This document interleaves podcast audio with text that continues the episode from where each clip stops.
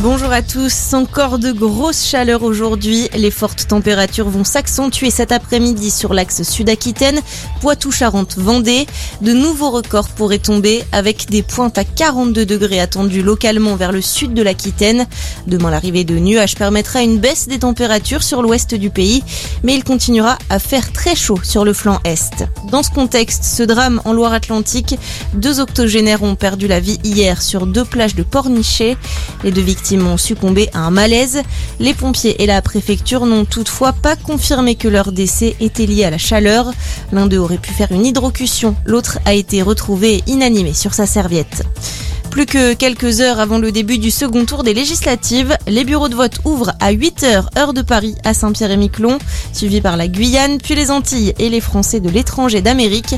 Ce soir, ce sera au tour des habitants du Pacifique d'aller élire leurs députés, avant la Réunion, Mayotte et enfin la France métropolitaine demain. Moscou n'a rien contre une adhésion de l'Ukraine à l'UE. C'est ce qu'a déclaré hier Vladimir Poutine après la décision de la Commission européenne de recommander d'accorder à Kiev le statut de candidat officiel. Pour le président russe, c'est la décision souveraine de l'Ukraine d'adhérer à des unions économiques. C'était un mythe du cinéma français. Jean-Louis Trintignant s'est éteint hier à 91 ans. Sa carrière longue de plus d'un demi-siècle a marqué le 7e art, mais aussi le théâtre.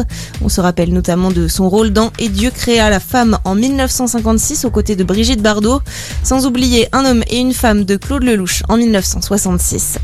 Et puis on termine avec du rugby. Castres en finale du top 14. Les Castrés sont venus à bout du stade toulousain hier en demi-finale. Succès au bout du suspense, 24 à 18. Castres a donc rendez-vous la semaine prochaine au Stade de France. Ce sera face à Montpellier ou Bordeaux-Bègle.